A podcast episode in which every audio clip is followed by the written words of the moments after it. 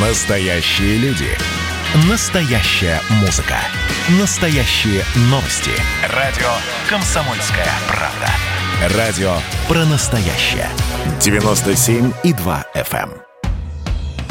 «Комсомольская правда» и компания «Супротек» представляют. Программа «Мой автомобиль». Всем привет, это радио «Комсомольская правда», я Дмитрий Делинский. Я Алена Гринчевская. Редактор портала осипов.эксперт Андрей Олег Осипов у нас на связи. Парни, доброе утро. Доброе утро. Доброе утро, дорогие друзья. Ну что, в странные времена живем, в странных местах. Э, Я имею в виду, вот не весь 2020 год, который войдет в историю как, э, э, знаете, такое новшество в списке самых страшных цифр. Там есть э, цифра 13, э, есть 666, э, теперь есть еще... две- 2020? 2020, да. Вот. м, В Москве автоматические камеры начали выписывать штрафы водителям, стоящим в пробке за неправильную парковку. Пробуксовка дня. А это 3000. Так. Да, очень круто. Очень логично. А главное, главное этих водителей несметное количество, потому что вот как я сегодня ехал, вообще, когда в Москве снегопады, да не только в Москве, а люди в основном стоят э, на проезжей Ну, части. перед Новым годом стоят все, едут. мне кажется, да, особенно в Москве. Вот. Мгм. И очень-очень удобно штрафовать, надо сказать. Чего бы не воспользоваться возможностью? Да, на самом деле э, камеры, ну и те, кто их настраивает, они используют возможность пополнять бюджет таким образом, беззастенчиво э, изымая деньги из наших карманов. Где все случилось, расскажите. Ну, речь идет в данном случае о улице Малая Филевская. Я прекрасно знаю этот район. Там действительно постоянно образуется пробка. Эта камера висит а, в районе остановки общественного транспорта. Это дом номер 68. Это рядом с Горбушкой фактически. Вы даже дом находится- знаете, Андрей. Да, да, да. Ну, я просто знаю прекрасно это место. Я оттуда, скажу вам честно, за супруг забирал очень много лет. И по этой улице ездил каждодневно на протяжении много лет, многих лет. Там ничего, опять же, не изменилось. Там э, жуткая, на самом деле, пробка всегда образуется в обоих направлениях э, на э, этой бедной улице. И камеры там действительно висят, потому что а на улице так немножко спроектировано, там фактически нет разделителя, то есть там по полторы полосы, которые реально превращаются всегда в четыре полосы движения э, во время пробки. Но суть даже не в этом. Камер там действительно много, и в том числе есть камеры, которые штрафуют за как, вот, стоянку и остановку на общественном э, на, э, вот, на остановке общественного транспорта. За стоянку и остановку на остановке общественного транспорта. Хорошая тавтология получилась. Но, тем не менее. Главное, не очень понятно. Главное, не очень понятно. Ну, в общем, на остановке, когда остановишься, Я вот понял. так понятнее? Да. Вот, там висит, висела камера, э, чтобы никто не останавливался на этой остановке. Но поскольку остановка является неотъемлемой частью проезжей части, вот, опять же, тавтологию в школе будем, так сказать, дальше продолжать, а, то камера все очень хорошо фиксирует и выписывает штрафы. Но если бы было одно место, я вам хочу сказать, Дмитрий, Алена. Дело в том, что в Москве таких мест не счесть. А, Конечно. Увы, к сожалению. Потому что вы не можете э, проехать во многих местах, я не буду их перечислять, тем более, что всей России это мало о чем говорит. А, Вы не можете проехать не пересе- и не пересечь сплошную линию, например. Да? Вы не можете не проехать э, через обстановку общественного транспорта. А если впереди остановится какой-то грузовик, все, штраф изволите получить. Слушайте, ну у меня вопрос. Но ведь камеры, они изначально нацелены на взимание того либо иного штрафа. Та камера, насколько я понимаю, нацелена была на остановку, как Андрей говорит, и на фиксацию превышения скорости. Причем тут а, вот состояние Пробка. в пробке. Пробка, собственно говоря. Понимаете как? Вот, э, если позволишь, вопрос заключается в чем? Не камера выписывает постановление. Камера – это объектив фотоаппарата или видеокамеры. Это просто набор линз, который фиксирует происходящее. Все равно есть некий материал, который поступает к некому конкретному человеку, который соответствующим образом выписывает постановление об административном правонарушении. Оно подписано конкретным инспектором полиции там, такого-то, в данном случае, Западного округа. Это во-первых. То есть камера в данном случае не сама по себе, у нее нет никакого интеллекта. Да, она может быть подсоединена к нейросети для того, чтобы отфильтровывать изначально э, ошибочные изображения там, и так далее. Но в конечном итоге она отправляет материалы конкретному инспектору ГИБДД или МАДИ АМПП э, в Москве или в Санкт-Петербурге, который, уже рассмотрев эти материалы, выписывает постановление об административном Но я понял, Алена, совершенно по-другому. Зачем ехать через остановку, когда э, это делать не положено? Так там, а, а, в этом месте сужение. В этом месте сужение, Алена. А, этом то, есть там без вариантов получается. Там Конечно. вариантов нет. И вы, допустим, вы выезжаете справа на дорогу. Дорога забита напрочь вся. Вы волей-неволей одним колесом на эту остановку несчастную заезжаете. Там просто сужение бордюра идет. Там нет выделенной полосы для общественного транспорта. Если бы это была выделенная полоса, другой вопрос, так сказать. Это еще можно. Там просто на остановке нанесена желтая разметка, вафельница. Но это не означает, что мы не можем по ней проезжать. Вот перекресток с вафельницей мы же с вами пересекаем, фиксируется только, если мы там стоим больше 5 секунд, или, допустим, на запрещающий сигнал светофора э, проезжаем его. А в данном случае остановка, вот эта часть остановки... Она просто закрыта, на проезжей части. Она на проезжей части находится. И поэтому волей-неволей вы там вынуждены останавливаться, когда поток остановился. Конечно. И в этом вся проблема. То есть, э, конечно, любой человек э, грамотный, а ГИБДД, я не сомневаюсь, что там инспекторы достаточно грамотные, они видят, видят эту ситуацию, видят Конечно. по фотографии. Что там и впереди 10 машин, и сзади целый хвост. Слушайте, а, а, вопрос такой, чисто технический. А сколько секунд я должен простоять там, где остановка запрещена, для того, чтобы камера меня заметила и штрафовала? За что? За неправильную парковку? Да, за угу. остановку в зоне действия знак э, «Остановка запрещена». Очень сложный вопрос, на самом деле. Нет, там есть норматив, на самом деле, больше, по-моему, 15 секунд, я не помню сколько. Да, но в реалии приходят штрафы, если стоишь больше 5 секунд. А с верой, надеждой на светлое будущее, на то, что в 2021 году все-таки э, доработают, допилят систему обжалования штрафов в электронном виде, э, там, я не знаю, через портал госуслуг, в конце концов, мы движемся дальше.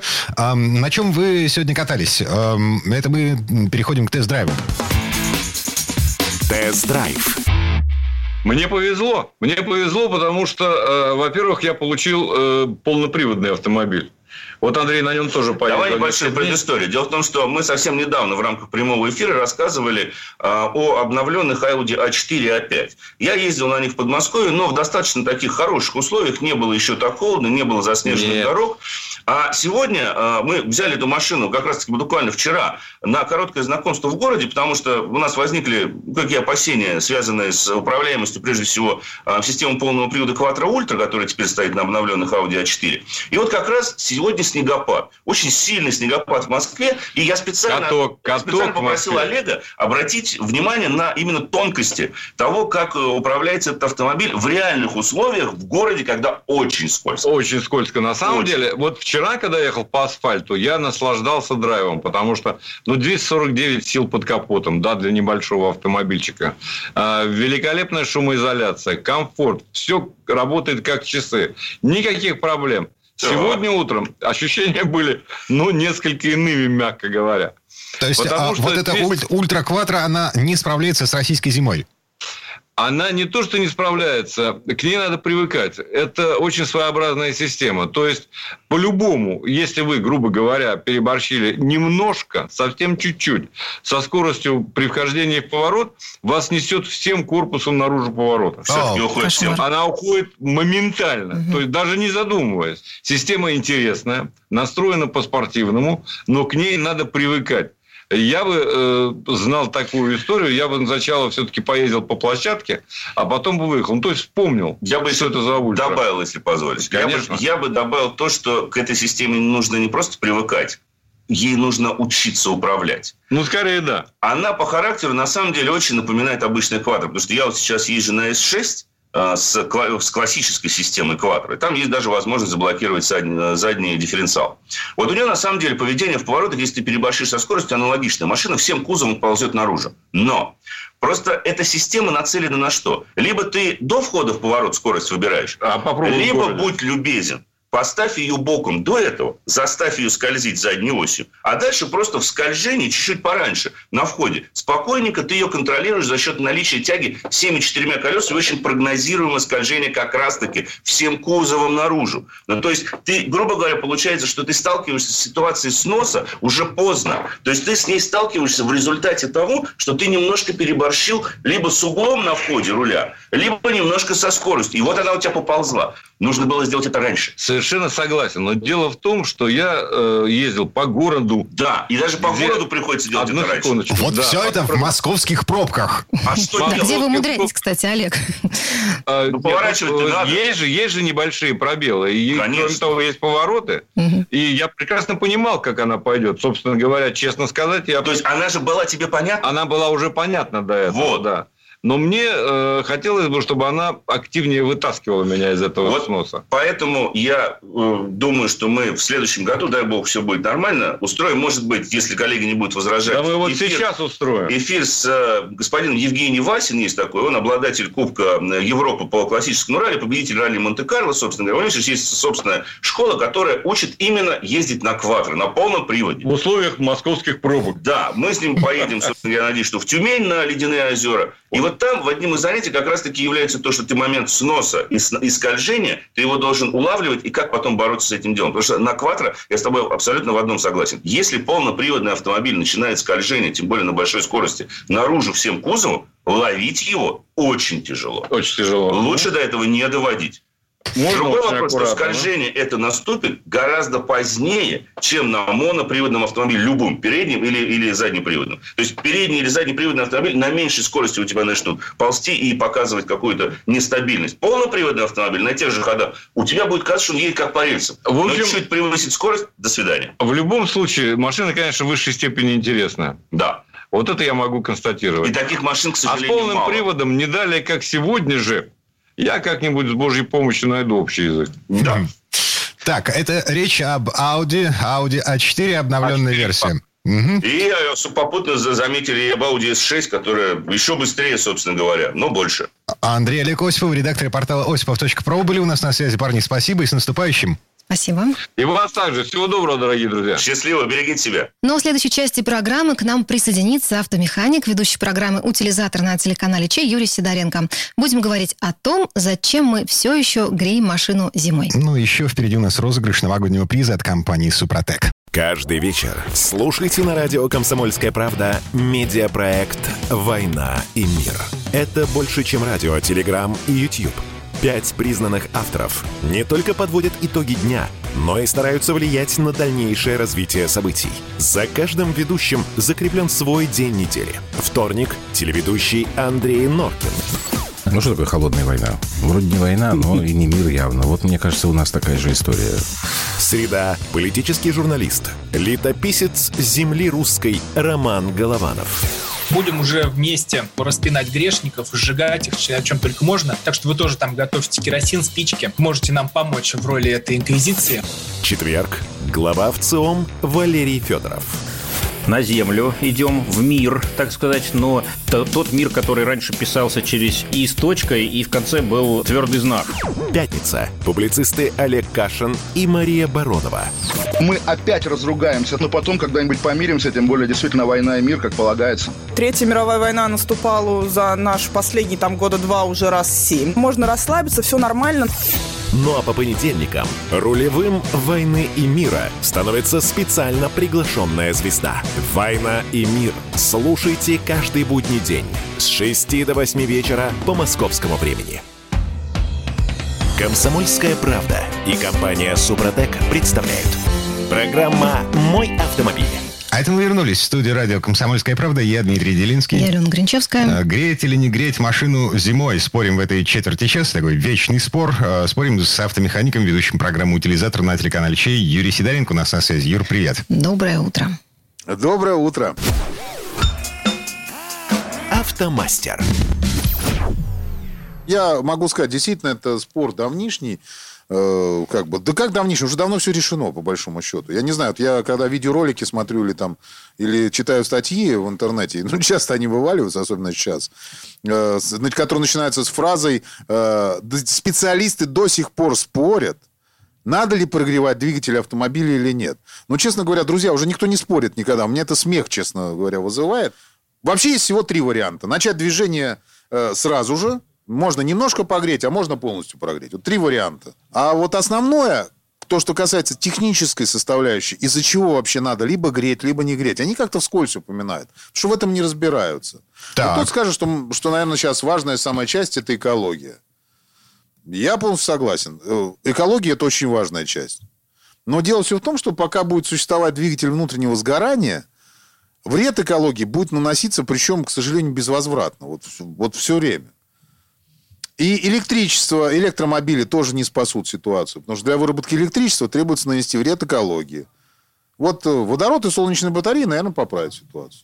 А для того, чтобы добыть водород, в общем-то, тоже требуются э, такие вполне ничего себе определенные усилия. Нет, Так, ну слушайте, подождите, когда я стоит сказал, э, наверное. Юрий, когда стоит мой сосед во дворе и греется там еще с этим предпусковым этим пуском, когда он там где-то дистанционно что-то включил и не пришел. И вот машина стоит и с газами отравляет, можно сказать, мой двор. Что же там хорошего?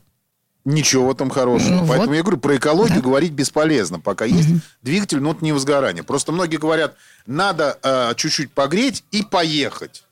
И поехать, но только получается, что источник загрязнения, он перенесется э, с этого места из двора, он перенесется на дорогу. Ну и хорошо. Вот в этом только разница. Экологии будет наноситься вред, что стоя во дворе, что и там. Но если вы все-таки из двора немножко поработала машина и уехали, то тогда есть вероятность того, что соседи просто не, не- вам не нанесут вред. Психологически, физически там и так далее. Погодите, а, значит, смотрите, почему мы сейчас говорим об экологии? Езда на непрогретом двигателе, она приводит к повышенным выбросам э, СО, CH, э, ЦН, вот, вот все То эти есть она вредные выхлопы. вреднее, чем езда на прогретом двигателе. Да, естественно. Мгм. Причем в разы Правильно. вреднее. П- Правильно. Ну, когда машина стоит на холостых и работает, то же самое происходит. И выбросы те же самые. Они же никуда не деваются. Потому что катализатор прогревается только во время движения, то причем не сразу. Многие думают, что прогрев начинается с охлаждающей жидкости. Она нагревается. Но ничего подобного. Сначала нагревается э, донышко поршня. Ну, это верхняя часть поршня, его называют дно поршня. Вот, потому что там начинает гореть смесь, то есть мы заводим, начинает гореть смесь, и она нагревается первой. После этого начинает уже прогреваться, э, соответственно, э, головка блока, и начинает охлаждающая жидкость нагреваться. Потом все сверху прогревается, начинает опускаться вниз, нагревается масло, которое тоже начинает бегать, оно в серединке где-то нагревается. Только после этого нагревается уже катализатор э, и э, трансмиссия, которая тоже входит в прогрев машины. Шины, которые тоже входят в прогрев машины. Которые, стоя на месте, вообще нельзя прогреть. Ну, никак не получится. То есть теперь понятно, что мы для того, чтобы нам прогреть машину, нужно на ней ехать. Вот. Но ситуация следующая. Для того, чтобы не нанести урон двигателю, надо, чтобы двигатель немного поработал. Немного. Не до полной рабочей температуры, а немного. Когда он немного поработает, как правило, вы аккуратненько начинаете движение. Когда вы аккуратно начинаете ехать, не нагружая трансмиссию, начинают работать детали трансмиссии. Это масло в мостах начинает разгоняться, в коробке передач. Э, Дальше э, начинают прогреваться шины. Они тоже должны прогреться, потому что холодные шины – это очень плохо. У них нет э, сцепления с дорогой нормального. То есть это опасно просто-напросто. Они должны прокатиться. Вот постепенно, даже на маленькой скорости, мы машину быстрее прогреваем. Начинает работать катализатор, система выходит в рабочую температуру. Трансмиссия еще до конца все равно не прогреется. То есть ее надо дальше прогревать, но уже на более других скоростях. Вообще не греть можно, вопросов нет. Летом, например, можно вообще не греть. Сел в машину, поработал там буквально 10 секунд. Этого достаточно, чтобы масло разбежалось по, по мотору снизу. То есть его на- насос мгновенно засасывает просто масло и начинает раскидывать по системам. Ничего страшного не происходит. И спокойненько поехал. А вот зимой, в зависимости, в зависимости от температуры, надо понимать, какая вязкость масла у вас залита. И, соответственно, исходя из этого, вы поймете, что надо погреть, например, минуту, полторы минуты. Две – это в редком случае, это в очень редких случаях. То есть достаточно погреть минуту, ну, 60-90 секунд. Вот так я даже проще скажу. Есть мнение, что а, после включения зажигания, вот ты завелся, а, нужно включить обдув стекол. А еще говорят, что можно зажигать фары и подогрев стекол и сидений, мол, генератору в таком случае потребуется больше мощности, он автоматом повысит обороты, и, соответственно, двигатель при таком раскладе выйдет на нужную температуру опять же быстрее. Ну, э, во-первых, э, обороты повышает у нас не из-за генератора, а повышает система, которая дает определенную смесь. И, соответственно, при определенной смеси, если будут маленькие обороты, просто-напросто зальются свечи, например, машина заглохнет.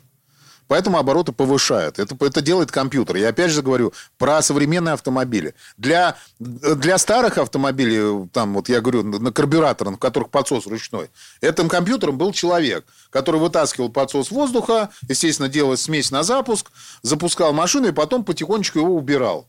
В зависимости от того, как машина прогревалась. И все прекрасно знают, что если оставить на подсосе, она будет орать, конкретно. То есть мотор будет на больших оборотах работать. И при этом потом он заглохнет вообще. Здесь то же самое касается. И э, обороты поднимает и понижает это как раз э, исходя из показаний температуры двигателя, насколько двигатель прогрелся. Он, соответственно, их понижает. Вот. А если вы включите там, например, обогрев стекла, обогрев сидений, ничего страшного не будет. Если у вас нормальный аккумулятор, ну, генератор его просто будет подзаряжать и все. Он подключится, когда надо, и будет помогать аккумулятору. И он на прогрев никак не будет влиять. Дима задумался.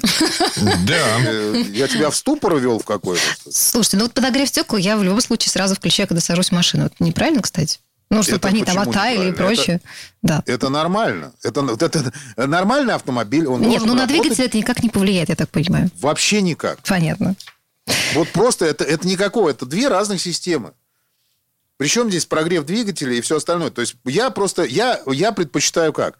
Вот, например, когда температура начинается там минусовая, я греюсь, ну, где-то секунд, наверное, ну, секунд 60 я грею всегда машину, когда минусовая температура. Но, когда при, под 20 при том, градусов... что, э, да, при том, что это УАЗ эм, и, в общем, не самая умная машина, скажем так. Ты сейчас обидел да, Юру, да, мне да, кажется. однозначно. Нет, почему? У меня 10 года она... Я очень рад, что она не сильно умная.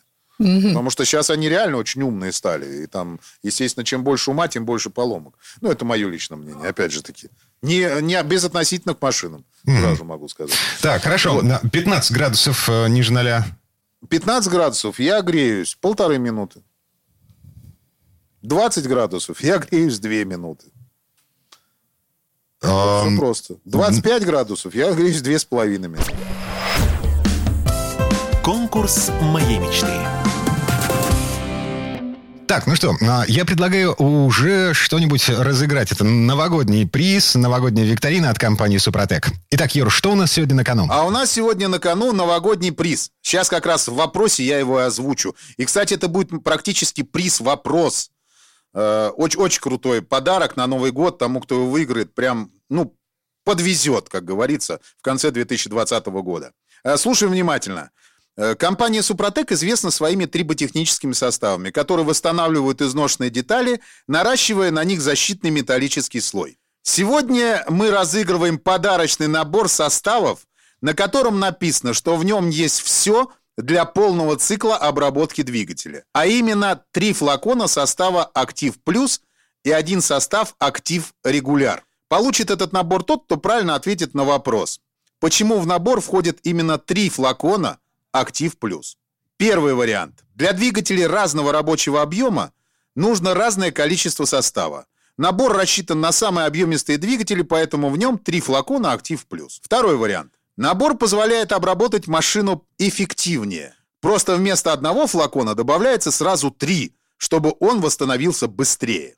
Третий вариант. Защитный слой образуется постепенно, и состав надо добавлять три раза при каждой замене масла, чтобы он проработал нужное количество времени.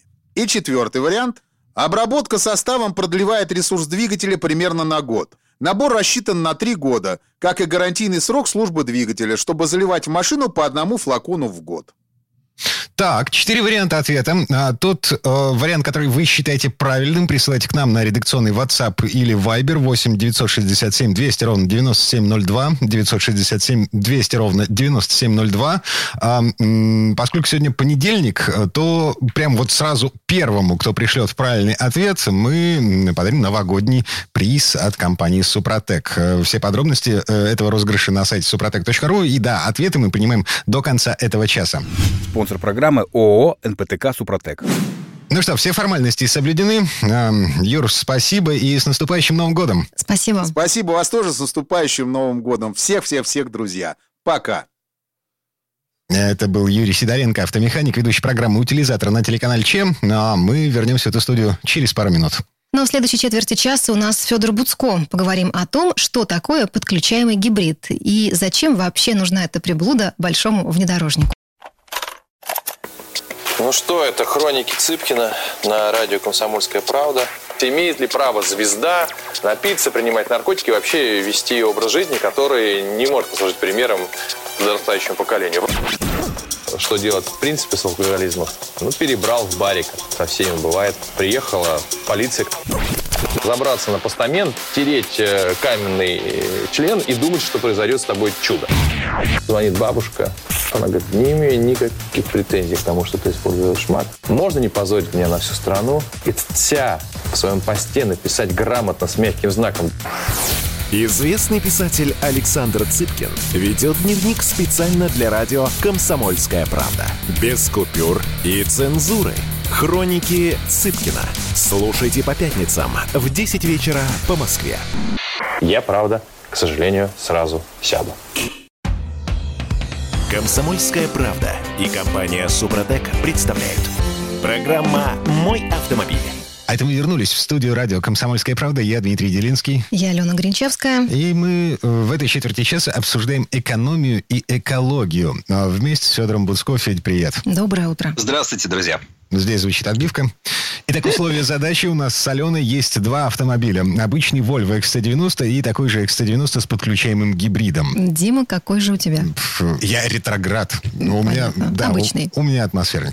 А, да, на Volvo сейчас турбированные движки ставят только. Всегда турбированные и практически все двухлитровые. Ну, есть меньше мотора, но даже на самых больших автомобилях э, ставят двухлитровые двигатели внутреннего сгорания. Прям Ну, Федор, в общем, вопрос. а Кто из нас с Димой потратил деньги все-таки зря? Турбина э, или подключаемый гибрид? Я не думаю, что кто-то потратил деньги зря, если приобрел хороший, безопасный автомобиль. Главное, чтобы этот автомобиль ему приносил радость. И даже суть не в том, там это гибрид, это не гибрид XC90 или, может быть, Лада Гранта. Но вот ездите вы на машине, и здорово вам. Радуетесь, подходите к ней, смотрите, значит, на нее. Приятно сесть. Потом, когда отходите, оборачиваетесь. Хорошо ли припарковал? Красиво ли стоит? Ах, как я колесики Ну, вывернул. стоит пола. Ладно, а как она едет? Подождите. ге- Генетический еврей во мне, значит, он все равно, э, глядя на всю эту красоту, он будет подсчитывать деньги. Ага, ну хорошо, конечно, деньги подсчитывать дело верное. Но суть в том, что действительно э, модель, э, бывает несколько схем гибридов, да, ну давайте их условно разделим на две группы. Бывает гибрид, которым вы, в общем, можете не догадываться, что он гибрид, ну то есть есть там дополнительный какой-то аккумулятор в багажнике, и он где-то вам там помогает двигаться. А, а бывает подключаемый гибрид. Это когда у вас есть дополнительный такой лючок, вот как есть э, лючок бензобака, а есть еще один дополнительный лючок, туда можно, соответственно, вставить штекер Ну, Федор, а сразу вопрос. э, Разница в стоимости вот этих гибридов, она существенна? Да, существенно. Конечно, чем сложнее техника, тем, в общем, она су- существеннее, потому что подключаемый гибрид – это уже ну, вот на пол пути к электромобилю. Это машины, которые, ну, в зависимости от автомобиля, от марки, там разные схемы, но суть в одном, что там есть большой блок аккумуляторных батарей, они довольно дорогие. А, не безумно дорогие, но вот сейчас, например, на, вот если мы говорим про XC90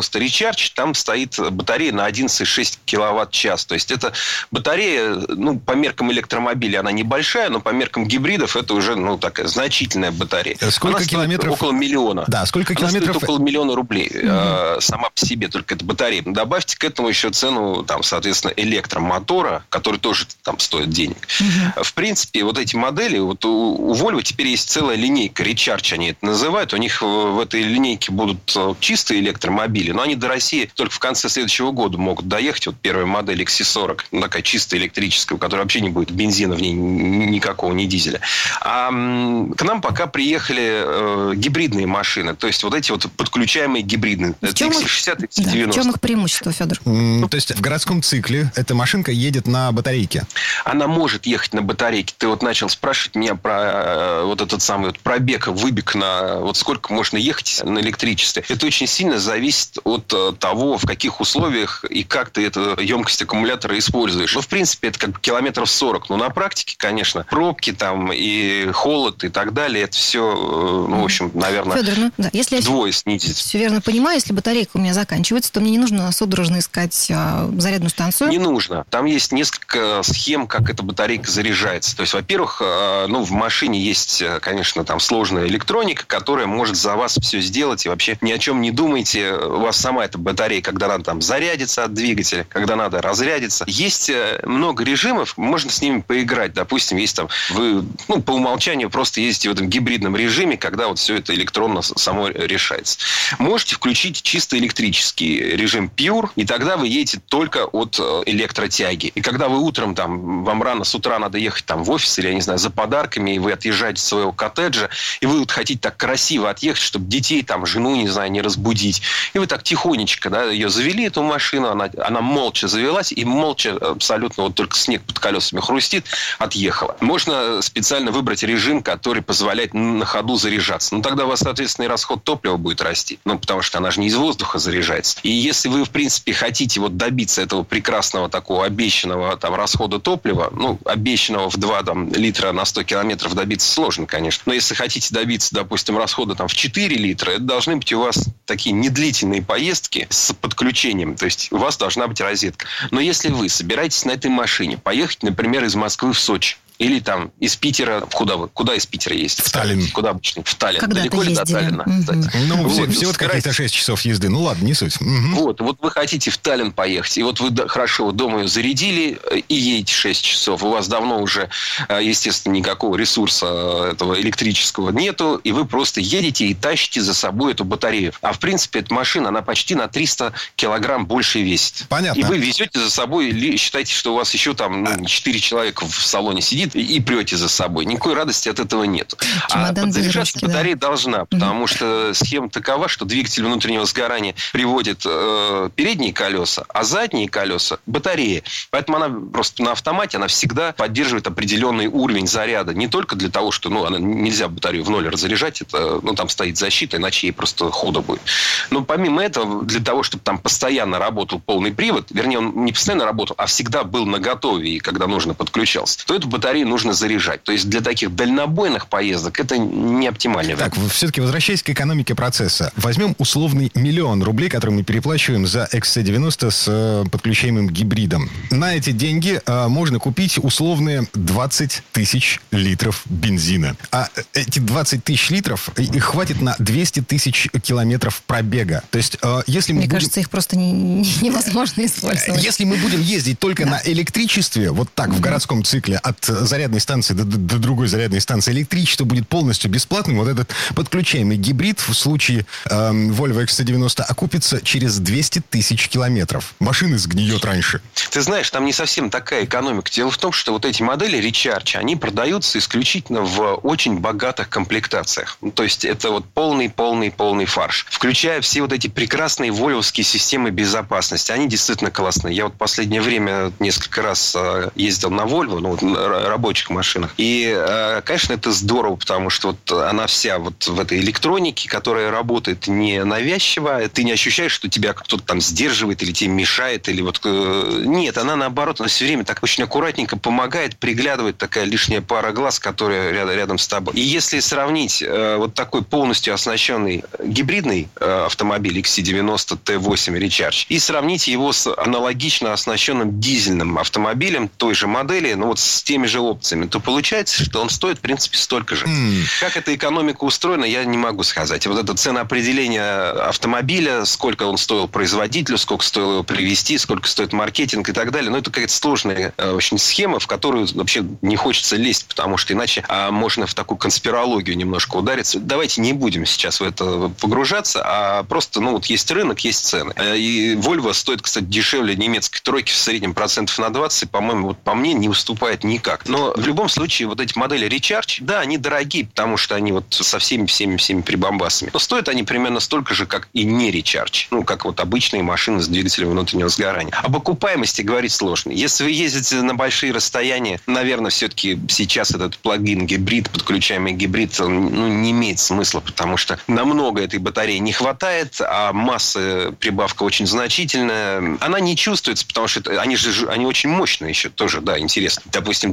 дизельные Volvo там такой, он, ну, 250 сил у него будет, 249. А у такой машины, во-первых, 320 э, лошадиных сил от мотора, плюс еще там около сотни добавляет этот электродвигатель. Соответственно, она разгоняется, конечно, очень динамично, это очень быстрые машины. Плюс есть еще режим Boost, ну, это вот такой турборежим, там, пусть на 10 секунд, но вот если вам хочется вот прямо сейчас и очень быстро набрать э, ход, она тоже это может сделать. То есть ты не чувствуешь этой дополнительной массы. Но она же есть, есть. То есть, если вы будете ездить на большое расстояние, смысла в этом, пожалуй, что нет. В общем и целом, э, значит, XC90 с э, подключаемым гибридом – это городская машина. Несмотря на то, что это, это XC90. Да, пожалуй, скорее она городская машина. Да, у вас есть возможности, можете ездить на ней как на обычной, но тогда вы не можете в полной мере использовать все вот эти преимущества гибрида. Какой тогда в этом смысл? А если хочется попробовать, кстати, вот именно этот вот гибридный вариант, то Volvo предлагается в рамках их программы подписки на автомобиль. Она, конечно, дорогая, но кому как. Да? Я тоже пытался тут сесть и посчитать, вообще стоит это или не стоит. Потому что подписка вот конкретно на этот автомобиль, ну, это самый дорогой из линейки под, вот этих подписанных машин Volvo, она стоит там, ну, почти 100 тысяч в месяц. Да, это дает тебе ряд преимуществ. У тебя там включены все страховки, включая там, ну, каска, естественно. А, там оплачен там дорожный налог. Не нужно думать про там техобслуживание, не нужно думать про то, где взять резину зимнюю и где ее хранить. То есть, ну, там как полный сервис тебе дается, но 100 тысяч. Ну, для меня это абсолютно неподъемные деньги. Не, ну, невозможно. Я даже думать об этом не стану. А, но, в принципе, если вот так вот думать, купить вот этот речардж, попробовать, или его взять по подписке, то по подписке получается, пожалуй, что выгоднее. Потому что, ну, хорошо, эта подписка стоит миллион двести в год. Но у машины же сильно, она, она же уценивается, да, вы купили новую машину. Через год вы все равно достаточно там, ну, сильно дешевле ее будете продавать. А к тому же вот вам страховка, да, транспортный налог, хранение, обслуживание, там, ну и так далее. Есть в этом есть пожалуй, некоторое такое ну, рациональное зерно. Так что э, ты, ты там говорил про внутреннего еврея, или как ты эту мысль, Дима, выразил? Дима, Программа ООО В общем, пожалуй, взять, попробовать, может быть, выгоднее, чем купить. Федор Буцков у нас на связи. Фейс, спасибо. С наступающим Новым годом. Спасибо. С наступающим. Удачи вам. Ну, а мы вернемся в эту студию буквально через пару минут. В следующей части программы у нас журналист и летописец мирового автопрома Александр Пикуленко. Речь пойдет о поездке в гости к бабе Еге. Не, на самом деле все серьезно серьезно, Сан Саныч к праздникам отправляется в деревню Кукобой, а вместо ступа у Сан Саныча новый Рено Каптюр. Каждую субботу в 9 утра и каждое воскресенье в 8 вечера Михаил Антонов подводит музыкальные итоги недели. Вы голосуете за любимые песни, а мы ставим их в эфир. Хиты, раритеты, каверы, музыкальные новинки, интервью со звездами и песни от ведущего. Поднимались Иваны, ни свет, ни заря.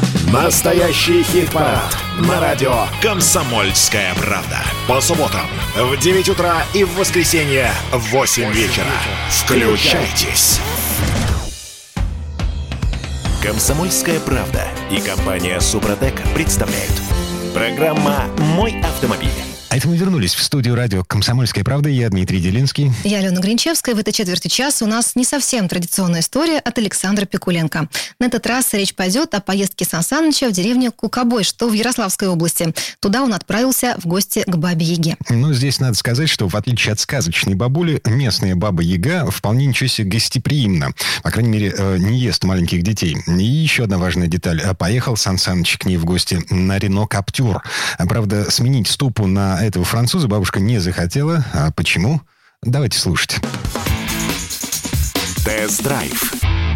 Не секрет, что предновогодние дни любят не только дети. Ведь это всегда волшебство, буйство фантазии, торжество предвкушения. И вот перед Рождеством нам представилась замечательная возможность окунуться в сказочный мир и пусть ненадолго вернуться в детство. И помог нам в этом автомобиль. Ведь он из некогда недостижимого и тщательно лелеемого предмета роскоши и культа превратился в удобный и комфортный инструмент для постижения окружающего мира. Особенно успешно эту миссию сегодня выполняют кроссоверы. Вот на одном из них, на в общем-то городском Рено Каптюр, мы и отправились в заповедное Пашихонье с сумасбродной идеей научить живущую там бабу-ягу водить автомобиль. Не все же ей на стопе летать. Почему мы для этого выбрали Каптюр? Вполне понятно. По существу к нам пришло второе поколение этой модели. Хотя, надо признать, внешне от предшественника почти не отличается. Из обновок только решетка радиатора с хромированными элементами, зеркала с диодными повторителями сигналов поворотов, иной дизайн колесных дисков да пара новых цветов кузова. Впрочем, внешность автомобиля владельцев всегда устраивала. А вот салон не очень. Так, по опросам, большинство из них не отказались бы от более качественных материалов отделки, да и эргономику многие хотели бы улучшить.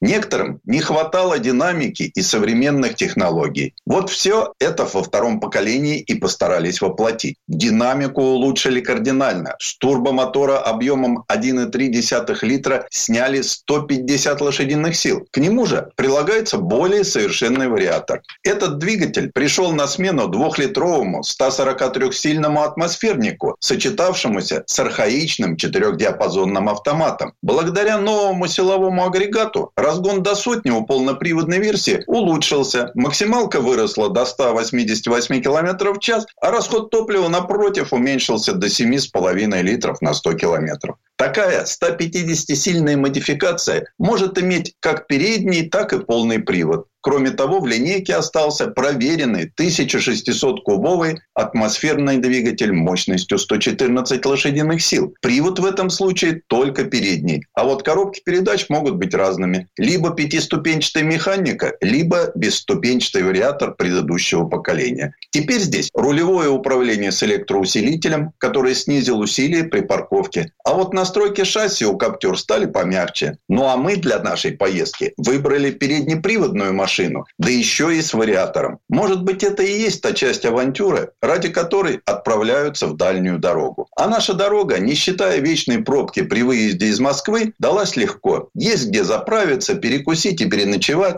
Дорожники исправно торят зимний путь.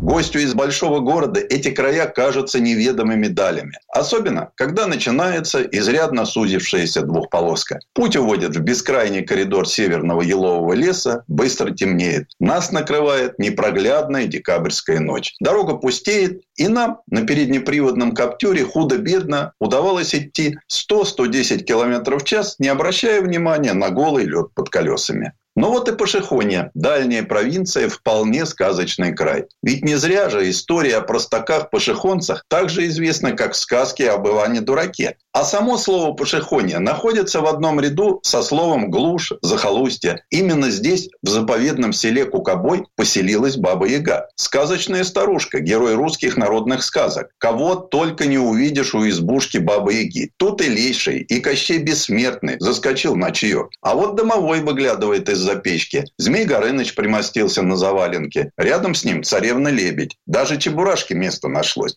А охраняет все Михайло Потапыч. Бабуся знакома нам с самого детства. А вот так, чтобы запросто подъехать, поговорить, Ега оказалась женщиной приветливой и гостеприимной. В полном соответствии со сказочными традициями.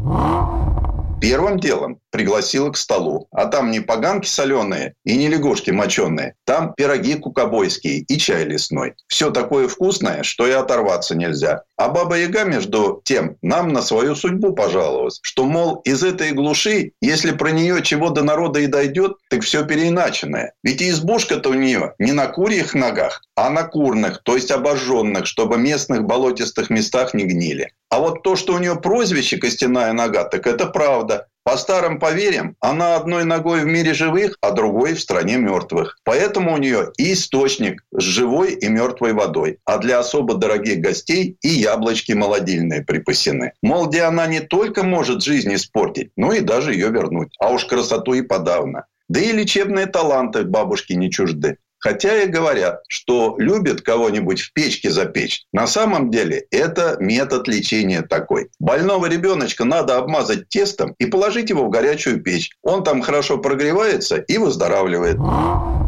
А вообще-то яга на древнем языке – это огонь. То есть радостно подпрыгнула на столе старушка. Я огненная женщина. И действительно, и спела, и сплясала, и нас завела. А потом пришла наша очередь бабушку удивлять. Предложили мы ей поменять устаревшее транспортное средство на новый Рено Каптюр. Он ей очень понравился. Посидела, руль покрутила, рычаги подергала, но потом посетовала, что прав-то у нее нет, и в ее возрасте учиться сложно. Да и ее ступа для местного бездорожья сподручнее. Так, за чаем да разговорами время незаметно прошло. И настала пора выбираться из занесенных снегом сказочных краев. На обратной дороге было достаточно времени, чтобы попытаться подвести некоторые итоги. Конечно, об автомобиле. Рено Каптюр нас ни разу не подвел. Хотя в таком варианте эта машина не слишком подходит для путешествий по зимней России. Все-таки лучше в дальнюю дорогу брать полноприводную версию. На голом льду последние свойства немаловажно. Из приятного. Во-первых, это хорошо зарекомендовавшая себя модель Рено. Во-вторых, вам будет в нем хорошо, особенно если вы живете там, где дорогу чистят. И в-третьих, высокая надежность и низкая стоимость владения. Там же, где мы побывали, по трассе можно ехать хоть на Каптюре, хоть на коньках. А вне дороги не проедешь ни на чем, кроме, пожалуй, снегохода да собачьей упряжки. Тест-драйв. Сан Саныч, спасибо. Это был Александр Пикуленко, летописец мировой автомобильной индустрии. Ну и добавлю, что ступу Бабы-Яги вполне можно назвать э, транспортным средством м, такой средней грузоподъемности. А, при том, что э, ступа может развивать приличную, но не запредельную скорость. Судя по времени, которое Баба-Яга тратит в сказочных историях на погоню, э, возможности ступы оцениваются примерно в 60 км в час. И у нас на этом все на сегодня. Дмитрий Делинский. Алена Гринчевская. С наступающим Новым годом! Программа «Мой автомобиль».